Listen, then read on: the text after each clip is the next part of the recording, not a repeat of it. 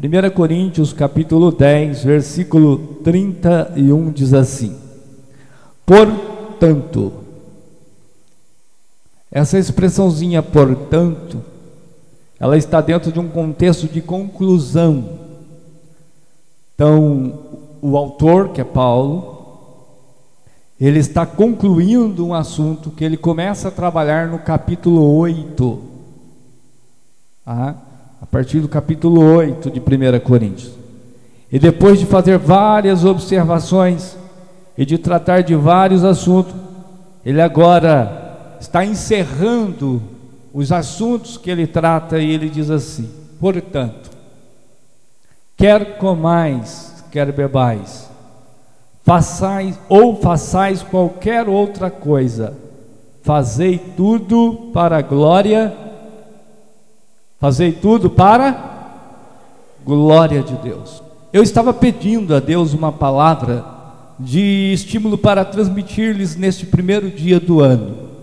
Primeiro dia do ano.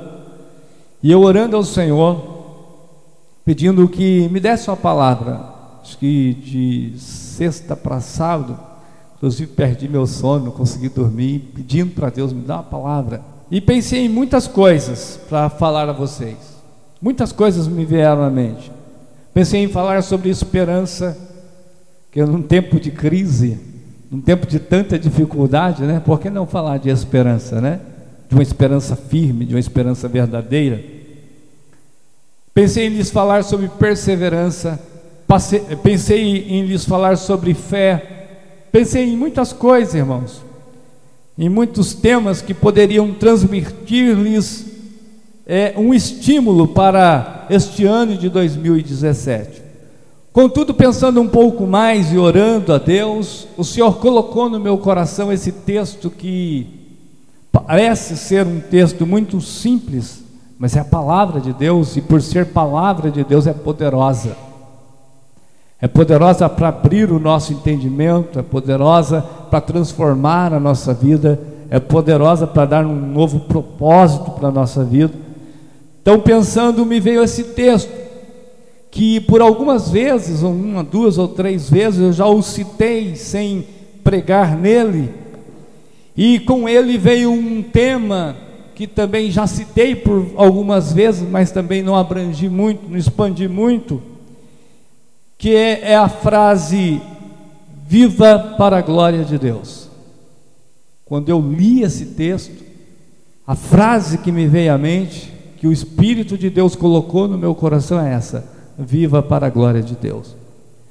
E eu pensei, por que falar sobre este tema, viva para a glória de Deus? Por que dizer para os irmãos e incentivá-los a perseverar, a viver para a glória de Deus? Por que falar disso? Porque eu entendo pelas Escrituras que esta é a base para que todas as coisas debaixo desse sol ele tenha um sentido, ele tenha um verdadeiro propósito. Viver para a glória de Deus é o que vai dar significado para todas essas coisas que muitas das vezes para nós parecem sem sentido debaixo desse sol. Então, quando nós entendemos que nós devemos viver para a glória de Deus, todas as coisas debaixo desse sol, ele começa a ganhar cor, começa a ganhar um colorido, começa a ganhar significado. Porque viver para a glória de Deus é a base para a verdadeira felicidade, é a base para a satisfação individual. Então, se você quer alcançar a satisfação individual, se você quer descobrir a verdadeira felicidade, se você quer descobrir qual é o sentido de todas as coisas debaixo desse sol, eu digo para você que o sentido para tudo isso é viver para a glória de Deus. Viver para a glória de Deus te dará o sentido que você procura para a vida. Viver para a glória de Deus dará a verdadeira felicidade que você busca, viver para a glória de Deus, te dará a maior satisfação individual que você almeja.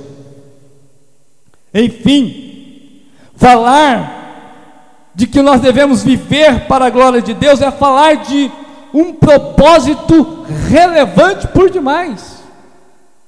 E esta é o sentido de toda a vida. Este é o propósito mais relevante que você possa, possa buscar, que é viver para a glória de Deus. Esta verdade bíblica é relevante, porque ela nos direciona a Deus.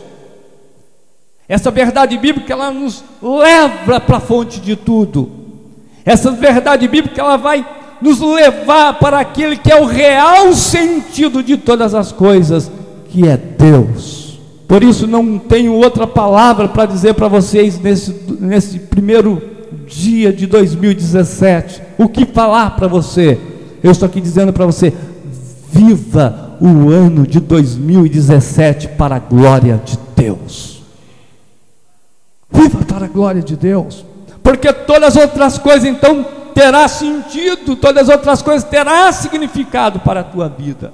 Rick o, Warren, ele escreveu um, algo que eu achei excelente, e ele diz assim: o propósito da sua vida é muito maior do que as suas realizações pessoal, sua paz de espírito, ou mesmo seus mais ambiciosos sonhos e aspirações.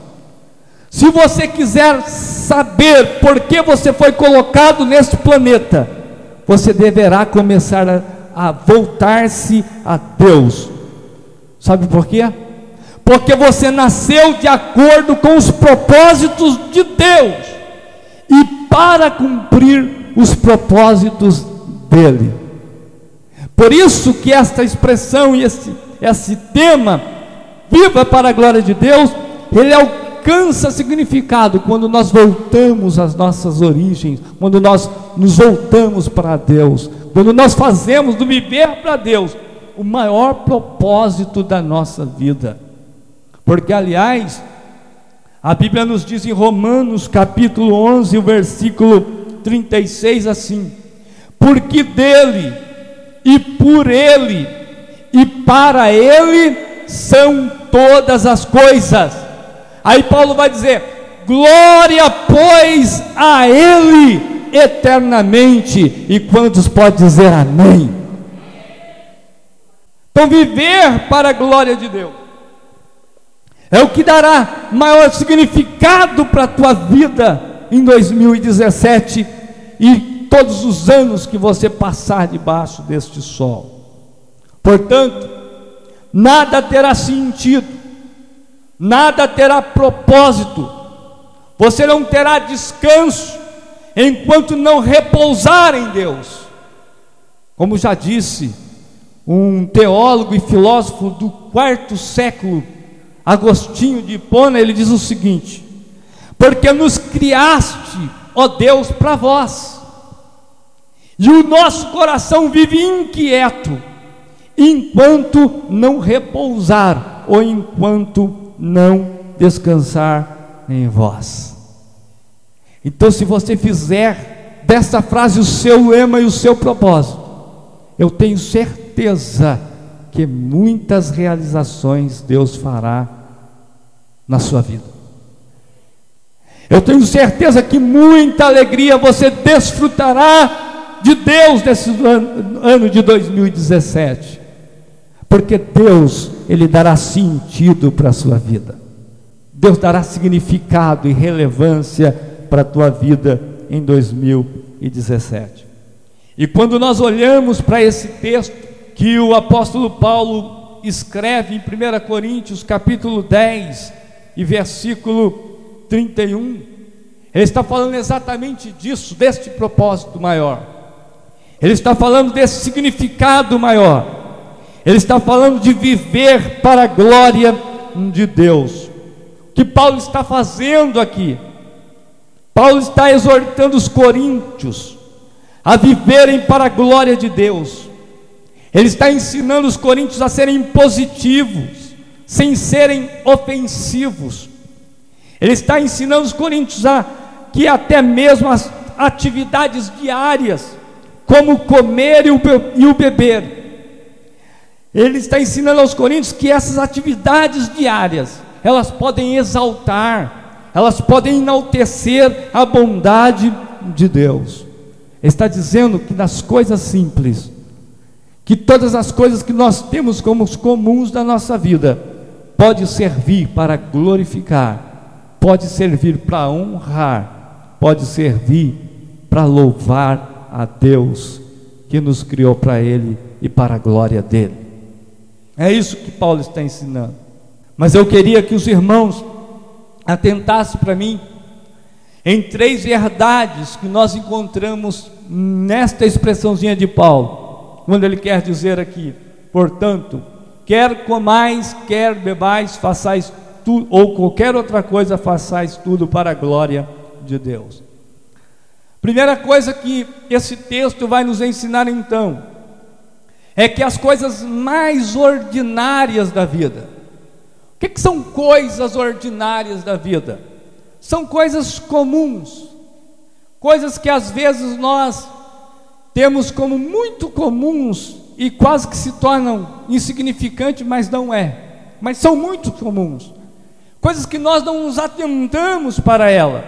Paulo está dizendo que as coisas mais ordinárias que fazemos, elas podem glorificar, elas podem honrar, elas podem louvar a Deus, como o comer e o beber.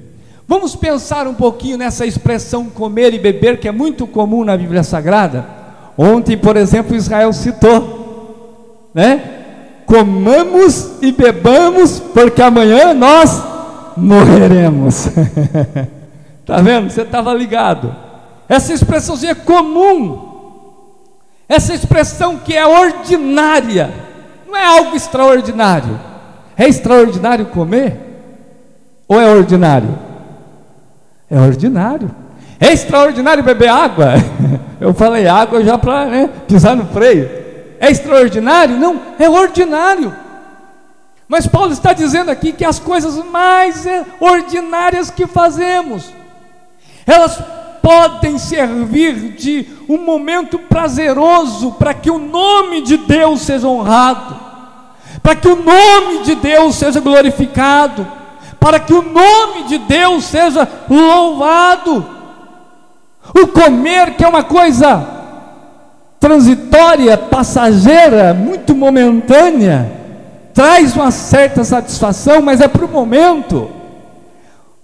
Se você for faminha igual eu, porque quando eu estou em casa, eu como, mas sempre estou beliscando. Você vai ver, você come agora, Daqui a pouco você precisa comer mais. Porque comer e beber traduz para a nossa vida satisfação, mas uma satisfação passageira, uma satisfação que não perdura. E eu acho que o prazer de todo crente é comer, não é? A gente gosta de comer.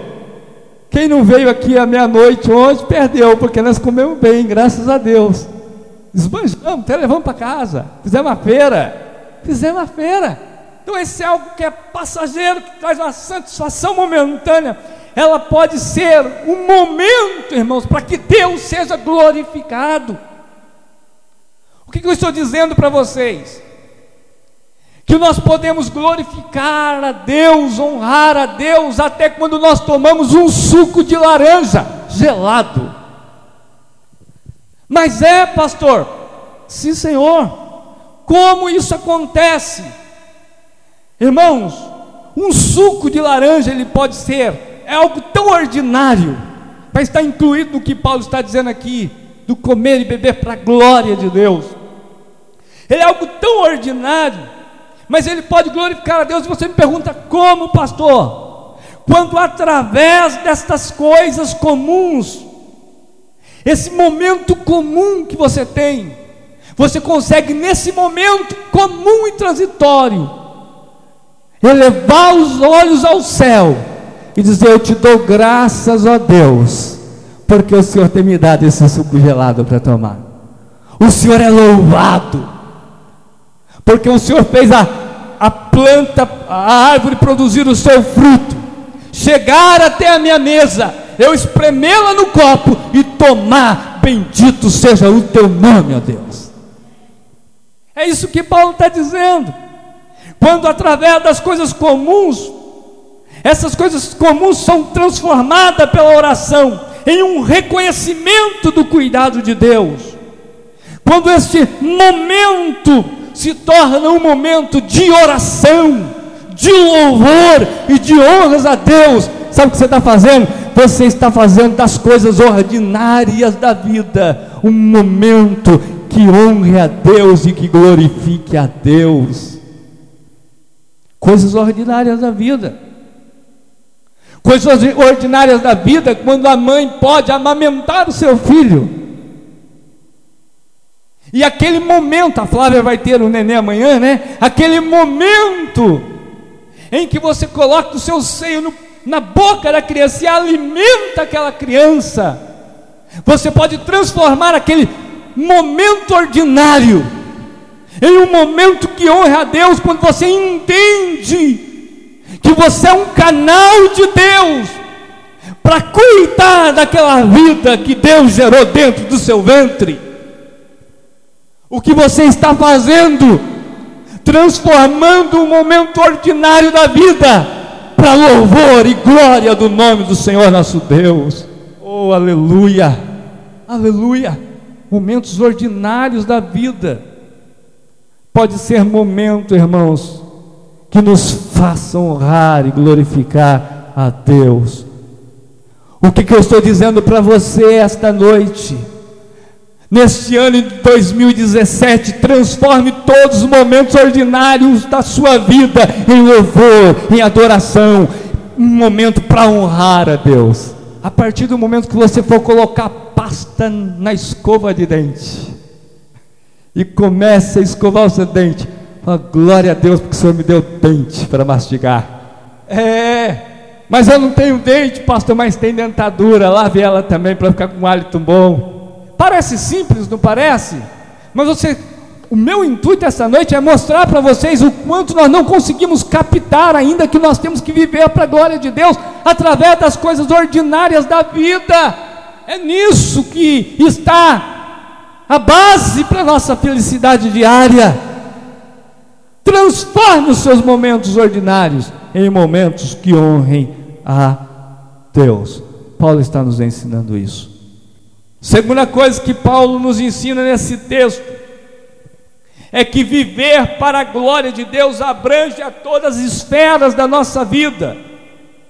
Porque se comer e beber fala daquilo que é ordinário, é comum, olha o que diz o versículo 31 ainda. Portanto, quer comais, quer bebais, ou façais qualquer coisa.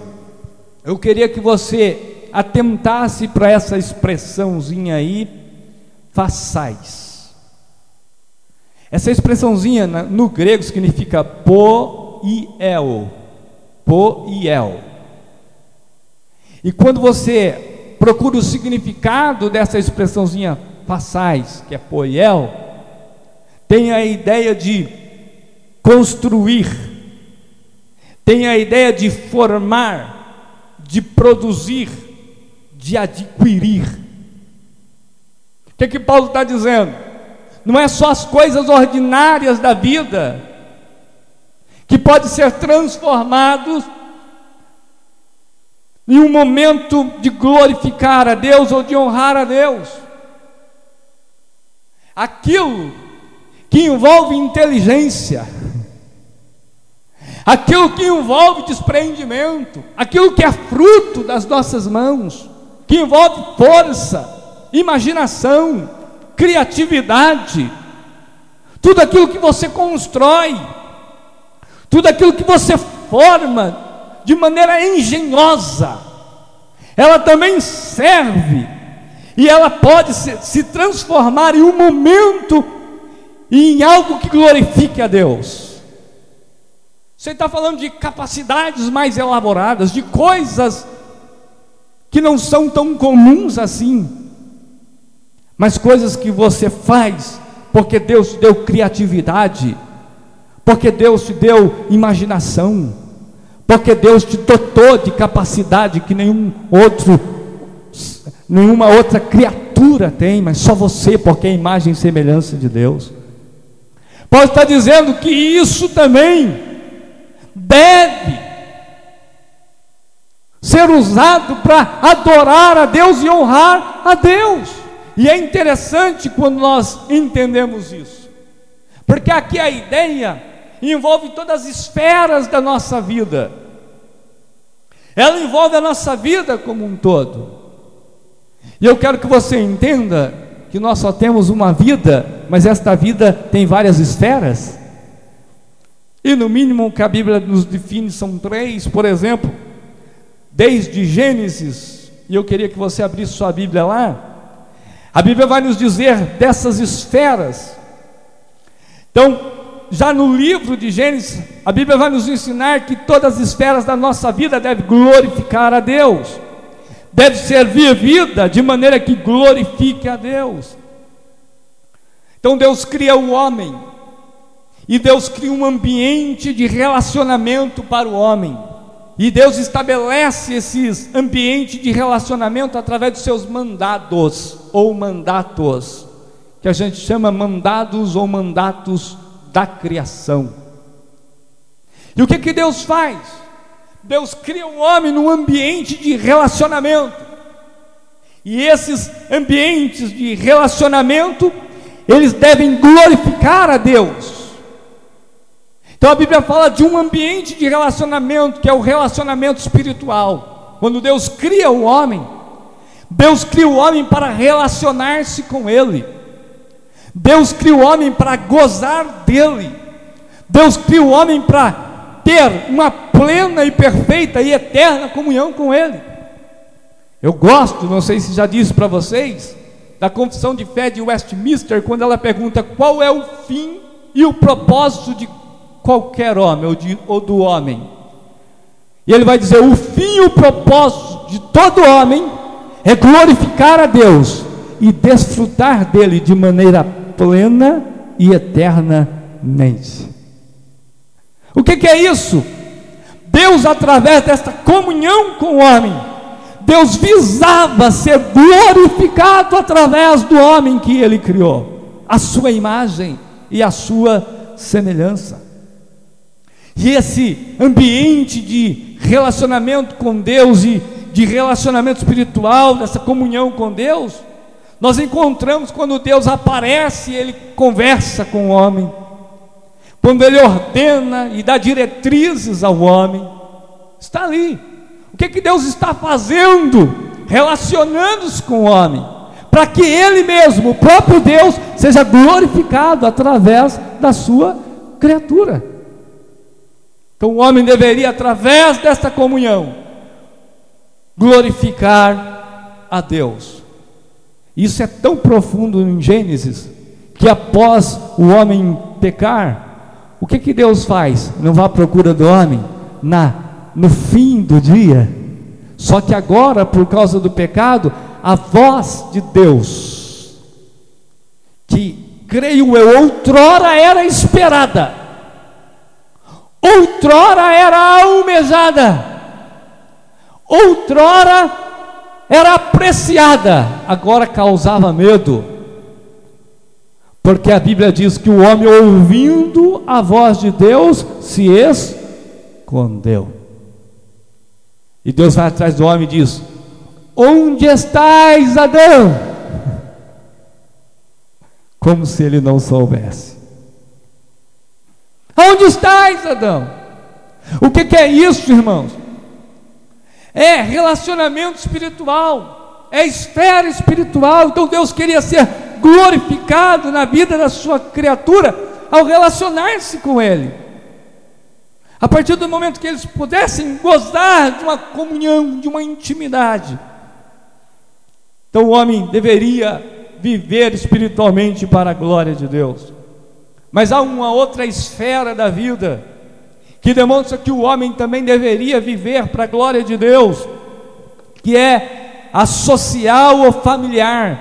E é interessante que no verso 2 do capítulo, eh, capítulo 2, verso 18, a Bíblia diz que Deus olha para o homem e diz assim: E disse o Senhor Deus: Não é bom que o homem esteja só, far-lhe-ei uma ajudadora, idônea para ele. O que, que Deus estava fazendo aqui? Criando um relacionamento social ou familiar.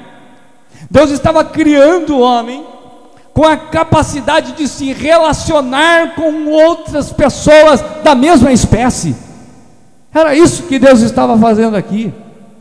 E este relacionamento com outras pessoas deveria glorificar a Deus, deveria honrar a Deus, deveria enaltecer a Deus. Então, há aqui a esfera social. Então, quando Deus cria o homem para relacionar-se uns com os outros, Deus está criando o homem para glorificar Ele através dos seus relacionamentos. O que é isso? São esferas da vida. É o que o Paulo está ensinando, ele está dizendo que viver para a glória de Deus envolve e abrange todas as esferas da vida. Mas existe um outro, uma outra esfera aqui, que é a esfera cultural. Quando Deus diz, por exemplo, no versículo de número 15: E tomou o Senhor Deus o homem e o pôs no jardim do Éden para o lavrar e o guardar. O que, que é isso? Deus está colocando o homem como regente da criação. Deus está fazendo com que o homem seja um corregente junto com ele na criação. O homem deveria usar da criação, entendo usar no bom sentido aproveitar a criação de maneira sábia, consciente, e através disso glorificar a Deus, cuidando daquilo que Deus criou. Você já pensou que cuidar da criação é um modo de nós glorificarmos a Deus? Talvez não, porque não é comum no evangelho que a gente vive hoje falar que Deus compromete o homem que ele criou para glorificar a Deus cuidando da criação. Isso soa estranho, não soa? Mas é uma verdade bíblica. Então o homem deveria cuidar, e aqui tem um aspecto, irmãos, de, de, de inteligência, de manuseio, de, de imaginação, porque para o homem labrar a terra, ele teria que criar ferramentas.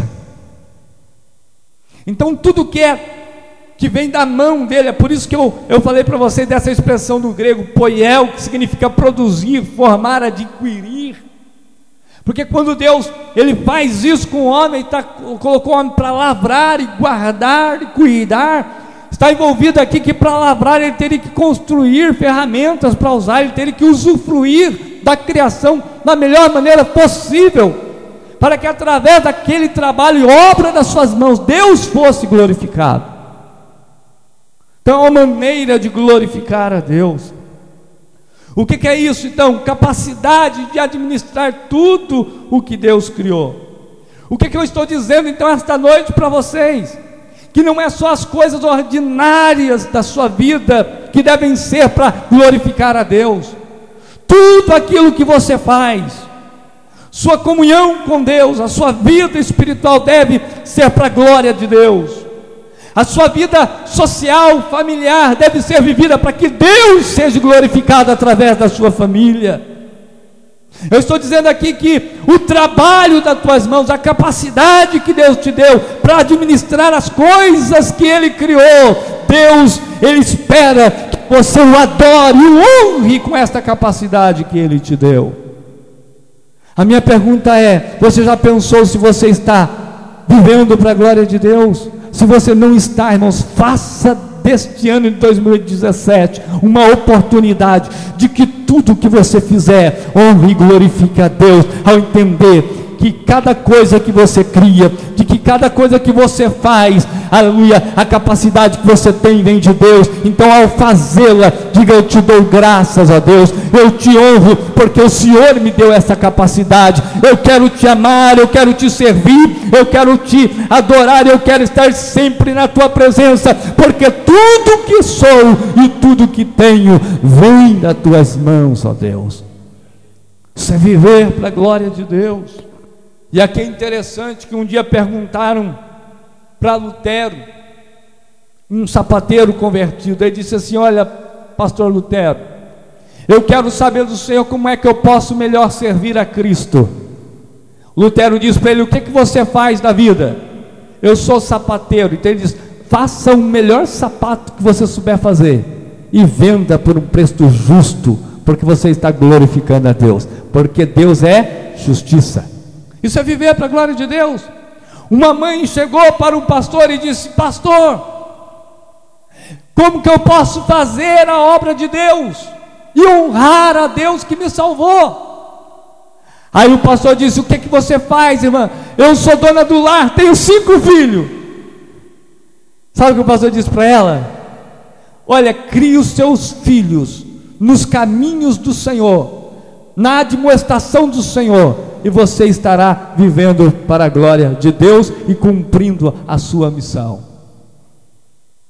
Então, eu não sei as suas habilidades, eu não sei aquilo que você tem, aquilo que você é, mas converja tudo isso para glorificar a Deus, para honrar a Deus. Se você está aqui e diz, olha, eu só sou uma dona do lar, então cuide do seu lar, auxilie o teu marido, cuide bem dos teus filhos, de maneira que você entenda que fazendo isso você está glorificando a Deus. Então, cuide dos seus filhos, admoestando eles a servir a Deus, porque você está vivendo para a glória de Deus todas as esferas da sua vida. Você não vive para a glória de Deus só aqui na igreja. Você não produz no reino só aqui na igreja. Você não produz para Deus só quando você, quando eu pego o microfone e prego para vocês. Nós trabalhamos no reino quando nós cuidamos da nossa casa, quando nós honramos o nome do Senhor. Ou você como esposa, ou você como esposo, ou você como filha, ou você como pai e mãe. É assim que nós honramos a Deus. Terceiro, para me encerrar, há um contraste que também nos é ensinado aqui em 1 Coríntios. E qual é o contraste? É o contraste entre aqueles que não conhecem a Deus e os que conhecem a Deus. Se vocês olharem para o texto e para o contexto, vocês vão entender o que? Que há um contexto que é um contexto dos idólatras e o contexto vai dizer isso daqueles que não conhecem a Deus, que seguem a deuses estranhos, e há um contexto daqueles que conhecem a Deus, daqueles que entendem que a sua satisfação vem de Deus, daqueles que amam a Deus e que encontraram satisfação nele, pode viver de modo que glorifique, louve e honre que Paulo vai nos ensinar à luz desse contexto, depois você pode estar vendo aí na sua, na sua Bíblia, é que somente aqueles que conhecem a Deus, que somente aqueles que amam a Deus, somente aqueles que entenderam que Deus é a única fonte de tudo, que é a única fonte de satisfação, pode viver de maneira que o glorifique, que o louve e que o honre. Então não espere, irmãos, que o mundo viva uma vida para glorificar a Deus. Quem deve viver a vida para honrar e glorificar a Deus somos nós. Porque nós fomos a, nós somos portadores da graça de Deus. Nós recebemos a iluminação do nosso entendimento. As escamas caíram dos nossos olhos nós fomos arrebatados das trevas para a Sua maravilhosa luz. Nós temos o Espírito de Deus, e por termos o Espírito de Deus, nós podemos viver uma vida que glorifique, que honre a Deus. Há muitas coisas que os homens podem desfrutar. Eles podem desfrutar das bênçãos temporais de Deus. E eu queria que você abrisse a sua Bíblia em Eclesiastes, capítulo 2. Há bênçãos que é temporais, que são também ordinárias, como eu disse para vocês. E que as outras pessoas, os ímpios, aqueles que não conhecem a Deus, eles também experimentam. Mas vocês vão ver que há um contraste, de que há uma diferença. Porque somente aqueles que conhecem a Deus, pode viver para glorificar, honrar e louvar a Deus. Olha o que diz a Bíblia aí no verso 24, capítulo 2. Não há nada melhor para o homem do que o comer e o beber, e fazer com que a sua alma goze do bem do seu trabalho. Também vi que isto vem das mãos de Deus. Você lembra daquela expressão que a Bíblia diz que o sol nasce para todos, a sombra é para poucos? Não, é, é só procurar a sombra. Ó, a Bíblia diz que o sol nasce para os ímpios e os justos. Não é isso que a Bíblia diz? Então existem coisas da vida que todos nós podemos experimentar. Quem é que não pode desfrutar dessas coisas temporárias da vida? Ontem nós estivemos aqui à meia-noite, nos confraternizamos. Só foi nós? Será que o ímpio não desfrutou também da comilança na casa deles? Desfrutou. Coisas temporais o homem pode usufruir. Qualquer um debaixo do sol. Olha o 25. Pois quem pode comer ou quem pode gozar melhor do que eu? Aí é uma pergunta de Salomão. Aí ele vai ter uma diferença aí no versículo 26 que diz assim: Porque há o homem que é bom diante dele. Diante de quem? Quem que é esse dele aqui? Deus. Mas o homem que é bom diante dele. Deus dá o que, irmãos? Sabedoria e conhecimento e a mas ao pecador dá trabalho para que ele ajunte amontoe para dá-lo o que é bom perante a Deus. Também isto é vaidade e aflição de espírito. O que, que Salomão está ensinando aqui é que existe um contraste. Se todos nós podemos comer e beber, mas usar a vida com sabedoria, usar a vida com entendimento, usar a vida de maneira que glorifique a Deus. Somente aqueles que conhecem a Deus pode fazer. O ímpio pode até comer o pão com manteiga ou com maionese, como eu gosto. Ou um pão com salsicha e bastante ketchup, porque é bom demais. Eu gosto. Com um copo de Coca-Cola bem gelada. Ele pode experimentar isso mas ele não tem como fazer tudo isso e no mesmo tempo glorificar a Deus. Eu tenho, você tem. Eles não têm como pegar aquele copo de Coca-Cola e não só da boca para fora, mas de maneira consciente. Não por palavras apenas, mas porque parte de um coração que conhece a Deus, dizer: Senhor Deus, eu te dou glórias por esta Coca-Cola. Isso é privilégio que só eu e você temos, porque nós conhecemos o nosso Deus. Nós conhecemos o nosso Deus. E eu quero encerrar então, encerrar então. Qual é o fim, o supremo e o principal propósito de Deus ter criado o homem? Glorificar a Deus e gozá-lo para sempre. Você foi feito por Deus e para Deus. E enquanto não compreender isso, a vida jamais terá sentido para você. Mas se você entender isso, você vai achar grandeza, louvor, até quando você tomar Coca-Cola na sua casa. Amém, irmãos? Eu quero orar com vocês agora. Então, viva 2017 para a glória de Deus. Curva a tua cabeça, diga para Deus te dê te dá graça. Faça sua oração a Deus, pedindo para que Ele venha te ajudar nesse ano de 2017 a viver para a glória dele. Porque para Ele, por Ele, foram feitas todas as coisas.